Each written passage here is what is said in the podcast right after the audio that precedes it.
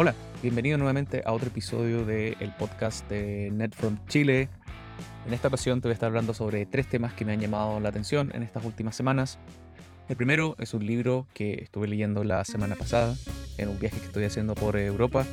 El libro se llama Body of Work y se relaciona bastante con algo también que estaba escribiendo hace un par de semanas en el newsletter sobre cómo he desarrollado mi voz como ingeniero, como desarrollador de software.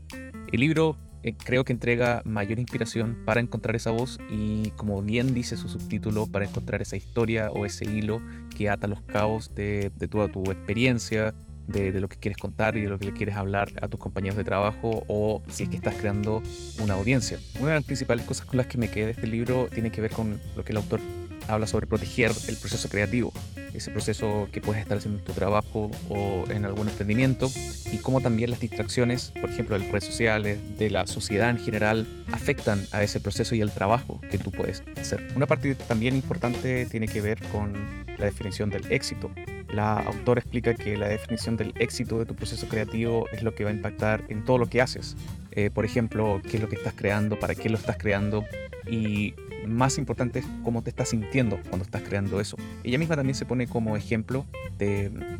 una mamá que, cierto, con tres hijos y que al mismo tiempo eh, tiene que trabajar, tiene que escribir este libro, tiene que eh, generar algún curso para su, audiencia y cómo ese, esa misma o su definición de éxito personal es la que crea un balance para que ella también se sienta bien mientras está creando. Hay otra parte que también me gustó mucho del libro que tiene que ver con el miedo la autora define el miedo como una parte muy importante, esencial del negocio y del proceso creativo. Si nos ponemos a pensar, yo creo que la mayoría de la gente quiere evadir a toda costa el miedo, el fracaso. Y aquí el libro pone un punto bien importante que es que en vez de evadirlo, de evitarlo, es mucho mejor afrontar ese miedo. El libro también contiene varios frameworks y varias preguntas que tú mismo te puedes hacer para descubrir cómo puedes encontrar eh, ese hilo, cómo encontrar esa historia que le puedes contar a tu audiencia. Si es que, por ejemplo, estás creando algo, eh, entonces es bastante útil en el caso que te quieras sentar y trabajar mucho más. Te recomiendo este libro si es que tienes ganas de desarrollar esa voz interna, si es que a lo mejor te sientes confundido con lo que quieres comunicar y te lo recomiendo especialmente si es que estás creando algo para una audiencia y quieres empezar a encontrar un nicho, encontrar ese público, entender mejor a, ese público, eh, está muy bueno para, para, poder hacer eso. Bueno, desde estas últimas tres semanas he estado en un viaje largo por Europa, partí en Holanda, y he estado yendo a Alemania y ahora actualmente estoy en Zúrich, en Suiza, y voy a seguir bajando hasta Italia y eventualmente terminar en España. Y quería hablar un poco de este concepto de comunicación sincrónica y asincrónica. Al inicio, cuando, cuando llegué acá y obviamente por la diferencia de horas fue bastante complicado ajustarse a un horario de, de, trabajo normal y es donde, bueno, con el apoyo de mi, de mi equipo, es donde pude tener o definir estas dos sesiones de trabajo que eh, parten en la mañana, desde alrededor de las seis y media o 7 de la mañana y terminan hasta las 11. Ahí después me puedo dedicar, por ejemplo, a, salir a recorrer alguna ciudad, eh, salir a recorrer algún museo, alguna atracción con mi familia y para volver después a las 6 de la tarde y continuar trabajando eh, unas 4 o 5 horas más. El, horario, como, como te decía al inicio, fue complicado porque por la diferencia horario, pero se empezó a ajustar normalmente y lo otro bueno que empezó a pasar es que también mi equipo empezó a entender de que a cierta hora ya eran las 12 de la noche acá y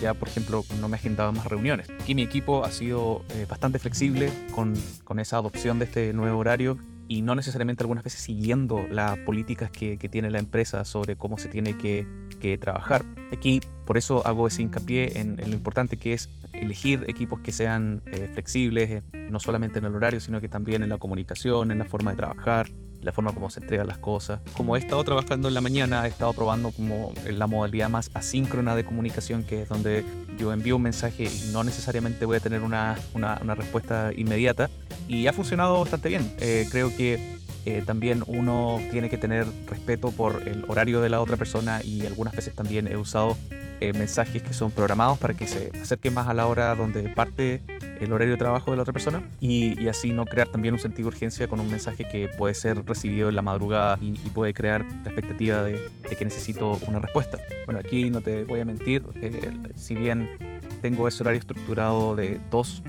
eh, tandas o dos tiempos de cuatro horas, algunas veces sí me pasa que por tener más carga de reuniones he tenido que quedarme más allá de las 12 de la noche trabajando y ahí es importante tener ese balance, darle a tu cuerpo las suficientes horas de, sueño, de descanso, para el otro día no despertarte y no hacer efectivas esas horas de, trabajo. Algunas veces sí me quedo más tarde trabajando y le resto esas horas al, otro día. Sí, y así voy, no sé, quedo también mi carga con lo que es el viaje, hay, hay, también momentos o mañanas en donde nos tenemos que mover a otra ciudad en, tren, entonces es bueno también dejar planificado y organizado eso de, de hartos viajantes. Para mí ha sido muy bueno, especialmente porque me, me gusta viajar y no sé si hemos podido encajar este horario o esta forma de, de trabajo eh, que se divide en, en, dos tiempos de cuatro horas en, en toda esta experiencia que estamos haciendo. Hay un último tema que te quiero conversar eh, este día que tiene que ver con la eterna discusión de los unit tests. Es una discusión que es bien candente en general entre los developers porque cada persona, cada equipo tiene su opinión específica y los maneja de forma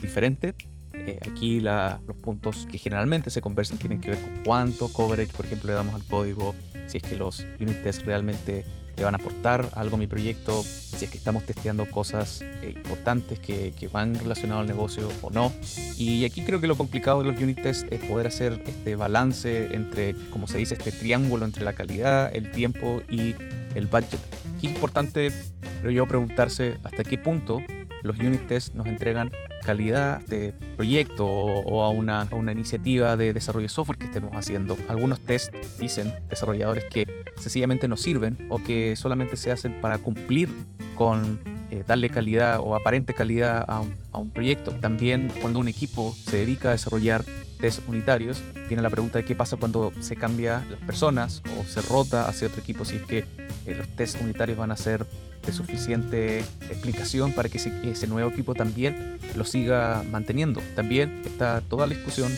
eh, respecto a escribir test antes o después de que escribo la funcionalidad en el código fuente. Todas estas preguntas y puntos son parte de lo que generalmente se discute respecto a los test unitarios. Y aquí ahora quiero hacer un par de puntos sobre, o opiniones sobre eso. Eh, en general, en mi experiencia, cuando proyecto no tiene unit test o sencillamente se rechaza la idea de poder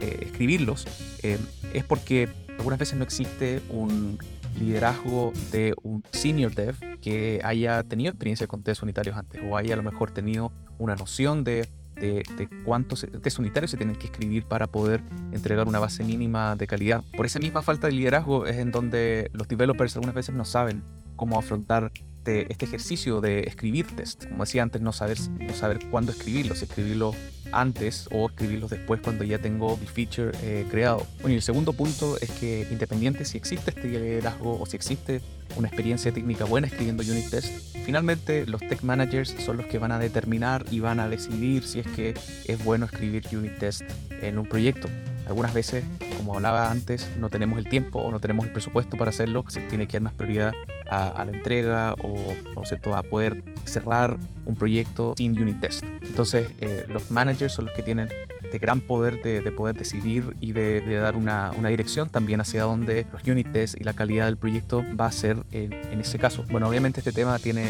tiene mucha más discusión, se requiere de, también de mucha experiencia en proyecto y creo que en particular cada equipo tiene su manera única de afrontar el escribir eh, unit test. Eh, es muy probable de que me dedique a un newsletter a escribir sobre esto porque es algo que, que me gusta mucho discutir y hablar. Agradezco mucho que estés escuchando este podcast nuevamente. Me gustaría leer tus comentarios de lo que te parecieron estos temas eh, en este post y nos estamos comunicando. Que estés bien. Chao.